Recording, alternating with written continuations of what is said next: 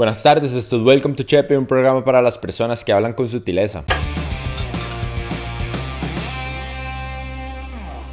Bueno, usted es el, principal comprador de bonos de la, de la campaña de don Rodrigo Chávez, entonces de, queríamos conocerlo un poco, saber quién es, este, ¿Por qué se interesó en, en, en, esta posibilidad de financiar la campaña? Si usted es parte... Quiere que le diga una cosa, mi hermanito, vea. Sí, a mí los sapos me caen en la pura punta de la verga y si están grabando, lo grábelo y díganle, los sapos, a mí que me tiene que llamar es alguien que, que de veras me tiene que cuestionar y venga para que le diga al que me cuestiona con ya con papeles y todo para decirle que agarré la plata. Por el momento los demás me esperan la picha, ¿ok? Al que acaban de escuchar es el mayor financista de la campaña de Rodrigo Chávez, quien le dio a la campaña la módica suma de 100 millones de colones y quien por alguna razón se tomó muy a pecho preguntas básicas de por qué había financiado la campaña. El Tribunal Supremo de Elecciones anunció que van a investigar la solvencia económica de este ser humano llamado Eric Quesada. Según el reporte de financiamiento del Partido Progreso Social Democrático para el mes de enero, Quesada había comprado 100 millones de colones en certificados de sesión valorados en 167 millones de colones. Entonces, lo que el tribunal quiere verificar es la trazabilidad y el origen del dinero. Dependiendo de los resultados, se abriría una investigación administrativa preliminar que se agregaría al cada vez más grande expediente que tiene el Tribunal Supremo de,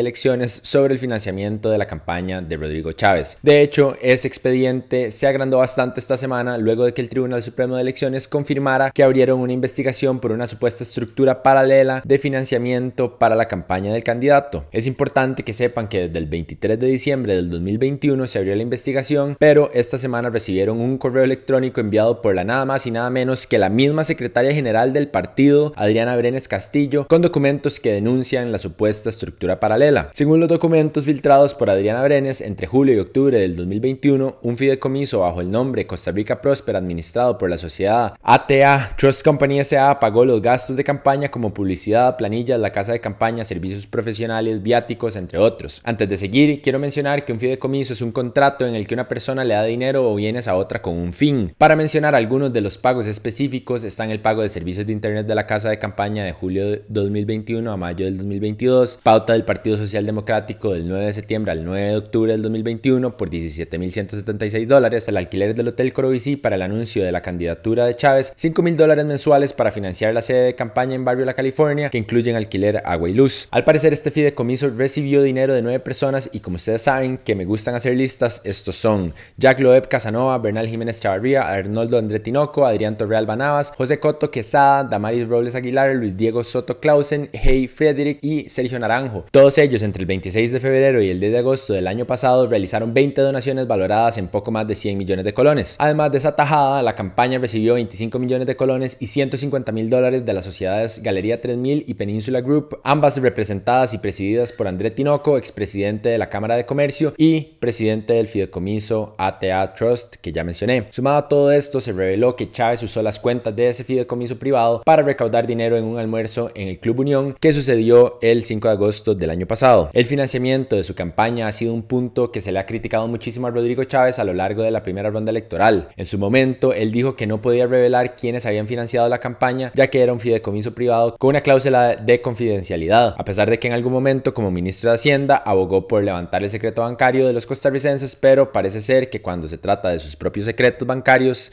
este no es el caso. Además, aseguró que el dinero del fideicomiso no se usó para financiar la campaña, sino que en el periodo como precandidato un grupo de personas querían explorar soluciones a la problemática nacional. No queda además recordarles que según el Código Electoral, todo lo relacionado con el financiamiento de un partido político debe ser público y con acceso a la fiscalización del Tribunal Supremo de Elecciones. A fin de cuentas, se establece que todas las donaciones deben ingresar a una única cuenta bancaria a nombre del partido político, que esté previamente registrado ante el tribunal y que ninguna persona o grupo tiene autorización para gestionar los fondos en beneficio de una agrupación. Por ende, tener un fideicomiso privado con el que se realizan pagos del partido es considerado como una estructura paralela y por ende un delito. Como respuesta a la revelación de este fideicomiso, esta fue la respuesta de Chávez. Señora, señor, no compren humo. Este fideicomiso que ahora andan denunciando como el peor pecado del mundo, es lo que hemos venido hablando.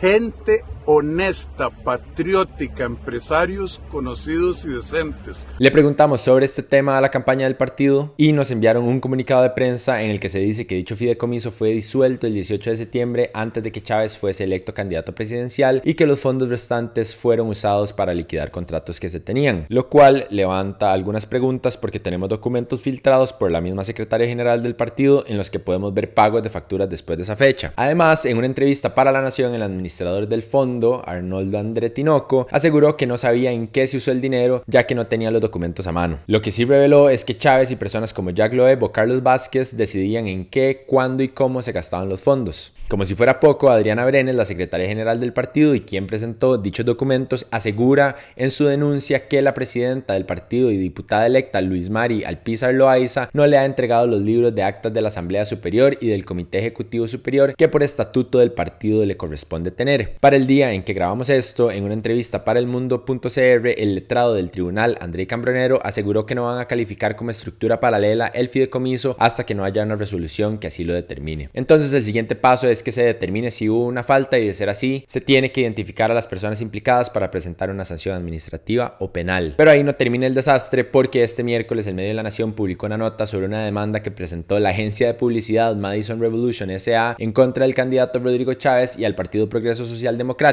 por no pagarle 113.495 dólares. También demandaron a la diputada electa Pilar Cisneros, el empresario Jack Loeb y a la sociedad anónima ATA Trust Company, la cual manejó la supuesta estructura paralela que financió gastos de Chávez y del partido. Este miércoles entrevistamos a don Rodrigo Chávez, entrevista que por cierto ya está disponible completa en el canal, y algo que se me hace evidente son ciertas similitudes con diferentes partidos como por ejemplo la estafa con la campaña del PAC, el caso que sigue en investigación por la campaña de Restauración Nacional en el 2018 y obviamente a Liberación Nacional. Usted no se acuerdan cómo siempre el discurso del PAC en dos platos era uno sobre acabar con la corrupción, con la argolla de los mismos de siempre, con hacer que los corruptos se enfrentaran consecuencias y todos sabemos cómo terminó eso, ¿verdad? Todo el mundo desde el caso de la trocha hasta el cementazo y en los otros abundantes casos de corrupción siguen impunes. Entonces yo lo que me pregunto es cómo se puede sostener este discurso de parte de la campaña de don Rodrigo Chávez sobre estar por encima de todos los demás partidos en cuanto a ética y moralidad cuando parece no estar tan distante de su actual contrincante político. Y ya que estamos hablando de Liberación Nacional, esta semana también se reveló que José María Figueres tomó un extraño viaje a República Dominicana el fin de semana pasado sin haberlo informado, cuando se suponía que estaba de gira en Guanacaste. Según un comunicado del partido, Figueres recibió una invitación del empresario y gerente general de la fiduciaria de Reservas de la República, Andrés Van der Host. En una conferencia de prensa, Figueres reveló que el vuelo en avión privado fue una donación del exministro de Agricultura, Alberto Esquivel Bolio. Incluso dijo que entre las personas con las que se reunió están el presidente Luis Abinader y el ministro de Industria y Comercio y MIPYME, Víctor Bisonó. Al parecer, conversaron sobre el conflicto en Ucrania, el precio de los combustibles, la Alianza para el Desarrollo, el sistema de la integración centroamericana, entre otros. En esa misma conferencia aseguró que todos los gastos salieron de su bolsillo y que el viaje no fue uno como candidato ni como parte de su campaña. Pero me parece extraño que don José María Figueres, a tres semanas de las elecciones, en momentos en los que dice no tener tiempo para un debate en nuestras oficinas, se va a discutir entre piñas coladas la invasión rusa de Ucrania a República Dominicana. ¡Qué putas! Lo curioso es que dijo, y cito, este viaje es más de un mandatario que va a ser, pero que antes de llegar a ser gobierno ya se está preocupando por las cosas que nos van a tocar. Fui en calidad de José María Figueres preocupado por lo que nos va a tocar al ser gobierno. O sea, que fue como un posible presidente para conversar sobre los temas internacionales que le preocupan, en vez de preocuparse primero por las elecciones que al día de hoy, según las encuestas, va perdiendo. Pero, más interesante aún, es que dijo que no sabe cuánto costó el vuelo y que no va a hacer públicos los documentos sobre los gastos del viaje hasta recabarlos todos y reportarlos ante el tribunal Tribunal Supremo de Elecciones. Como le dicen, Rodrigo Chávez. En lo personal no entiendo cómo el Partido de Liberación Nacional no ha aprendido a no subirse a jets privados. O sea, por favor, aprendan, mae. Y obviamente esto levanta preguntas por lo que le daremos seguimiento al tema. ¿Ustedes qué piensan de este viaje? ¿Qué opinan de que Figueres dijera que no lo ocultó si no aparece en ninguna de las agendas políticas? Y ya que hablamos de cosas que se mantuvieron ocultas, en las últimas semanas les hemos estado contando sobre el caso Félix. En resumen, funcionarios de la Municipalidad de Pérez Celedón, Senasa, el Ministerio de Agricultura y Ganadería, el Banco de de Costa Rica y Promérica recibían dinero de un grupo narco liderado por un hombre llamado José Giovanni Segura para lavarlo a través de la compra de ganado, vehículos lujosos, fincas y casas. Esta semana se reveló que el OIJ llanó la oficina del alcalde de Pérez Celedón por el Partido de Unidad Social Cristiana, Jeffrey Montoya, por supuestamente mantener conversaciones con el líder de la banda narco. Según el expediente, una de las conversaciones fue el 5 de noviembre del año pasado para supuestamente programar una visita del alcalde a la hacienda del narco para conversar e intentar evitar que la clausuraran. También se menciona una conversación entre la pareja del líder de la banda con otra persona en la que mencionó que el alcalde y Segura se iban a reunir para desayunar, pero supuestamente el encuentro no se dio.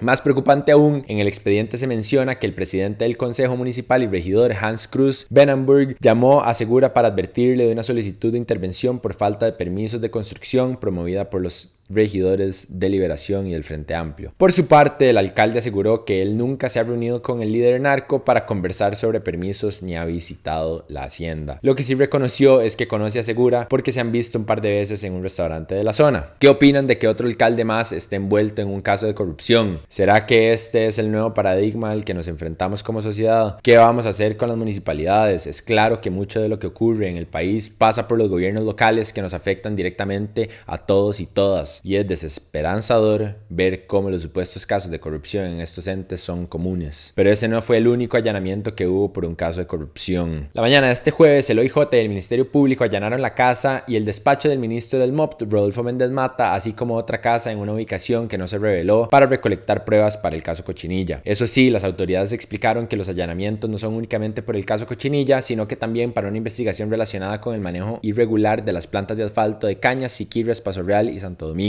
así como otra investigación por la supuesta conversión de rutas cantonales en beneficio de terceros. Según un comunicado, no se va a dar más información sobre los allanamientos, pero nos vamos a mantener pendientes. Honestamente, yo no sé cómo no se había hecho esto antes, cómo es posible que hasta ahora ya en la casa de un ministro que estaba a cargo de las obras viales en las cuales hay un montón de dádivas de por medio. Y ya que hablamos de corrupción, el presidente ejecutivo de la caja, Roman Macaya, dijo que la corrupción no está generalizada dentro de la caja, alegando que la cantidad de casos e irregularidades que se han revelado en los últimos cuatro años no significa que sea algo común dentro de la institución. Ah, bueno, qué salvada. Pareciera que sí es algo común. Se me vienen a la cabeza un par de ejemplos. ¿Qué pasó con la compra de mascarillas por 12 millones de colones a una periodista española y a un contador. ¿A quién se sancionó? A nadie. Es más, el gerente de logística, Luis Fernando Porras, renunció en octubre del año pasado, luego de pasar más de un año suspendido con goce de salario. Y acá me parece lindísimo mencionar que este individuo ganaba 5 millones de colones al mes. ¿O se acuerdan de cuando gastaron 88 millones de colones para comprarle mascarillas a una chatarrera? Se me viene a la mente también el tema del call center, que calcularon mal lo que tenían que pagar por el servicio. 762% menos de lo que en realidad costaba, lo cual no sé si es un caso de corrupción o completa incompetencia. O el caso de la vacunación falsa a un adulto mayor en la Unión, que detuvieron al funcionario, lo liberaron y ahora la fiscalía está pidiendo que se le levanten las medidas cautelares y se solicitó un sobreseguimiento por falta de pruebas cuando hay un video del MAE haciendo una falsa vacunación. Y más recientemente se reveló que le pagaron 514 mil dólares para el traslado de pacientes COVID entre el 2020 y 2021 a la empresa Soporte Asistido Aéreo y Terrestre, a pesar de que dicha empresa no tiene los permisos para dar ese servicio. La verdad no entiendo si don Román Macaya no sabe esto casos los está minimizando o si nada más nos está tratando de ver la cara de idiotas. Bienvenidos a Chepe. En relación a todos estos temas, los diputados de la Comisión Legislativa de Asuntos Jurídicos llegaron a un acuerdo para dictaminar un proyecto que propone que el presidente, ministros, diputados, magistrados y demás miembros de los poderes supremos sean juzgados en los tribunales ordinarios. La idea es hacer cambios en el Código Penal y la Ley Orgánica del Poder Judicial y la Ley Orgánica del Ministerio Público para que en caso de que a una de estas personas se le impute un delito, se le juzgue ante un tribunal ordinario en vez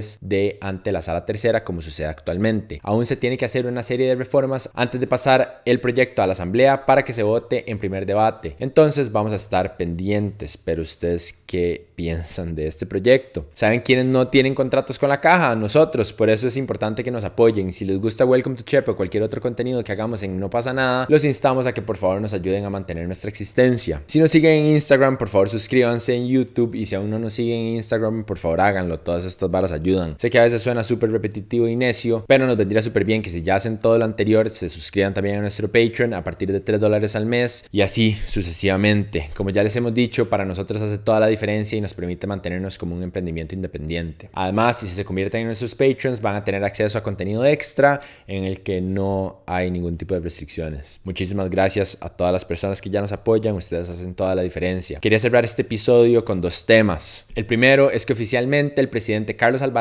firmó la ley de empleo público luego de que fuera aprobada con 39 votos a favor dentro de la Asamblea a inicios de semana. Les recuerdo que este proyecto forma parte del acuerdo que se tiene con el Fondo Monetario Internacional y de manera sumamente resumida establece un salario global para sustituir el sistema de pluses salariales en el Estado para ahorrarse el 1,04% del PIB por los próximos 10 años. El Mideplan va a ser el ente encargado de dictar las políticas y la escala salarial, excepto en el Poder Judicial, en la Asamblea, el Tribunal Supremo de Elecciones, las universidades estatales y la Caja, lo cual me genera dudas, pero bueno, por algo hay que empezar. Además, se va a dar un permiso de paternidad con goce de salario por un mes, el tope de vacaciones se va a establecer en 20 días al año y el salario del presidente será el más alto de la administración pública. El otro tema que me parece importantísimo visibilizar, en especial esta semana que se conmemoró el Día Internacional de la Mujer, son los avances en dos casos de femicidios. El primero es que el Tribunal de Apelación de Sentencia de Cartago anuló la pena de 18 años de prisión contra Kenneth Mejía Chavarría, único culpable del homicidio de Luani Salazar. En su momento, los jueces impusieron una pena de 18 años por homicidio simple y un año por hurto, a pesar de que la familia de Luani pidió 25 años por homicidio calificado y otros 15 por robo agravado. Con este nuevo dictamen se ordenó un nuevo juicio ante otro tribunal y la familia de Luani pedirá que se aumente la pena a 50 años, cambiando la calificación de homicidio simple a homicidio calificado con robo agravado. El segundo es que la fiscalía acusó a tres hombres de homicidio calificado en grado de coautoría por el femicidio de la anestesióloga María Luisa Cedeño los acusados son un hombre de apellido Bodán, que era el dueño del hotel la mansión de Quepos, otro de apellido Herrera que trabajaba para el hotel y uno de apellido Miranda que era un administrador de empresas. La acusación se presentó el pasado martes 8 y la familia tiene 13 días hábiles a partir de ese momento para decidir si quieren presentar una acusación o una acción civil resarcitoria como indemnización por los daños y perjuicios sufridos. Una vez que la acusación regrese a la fiscalía, el juzgado penal va a decidir si eleva el caso a juicio. Sumada a esta nueva acusación, el Ministerio Público acusó a Herrera por tres delitos de violación calificada y por los mismos tres delitos en grado de cómplices a Bodán. Lastimosamente, en el marco del 8M se volvieron viral en redes sociales denuncias de agresión y violencia policial por parte de oficiales de la fuerza pública durante la marcha en Liberia. Este es uno de los videos que dejan en evidencia la agresión.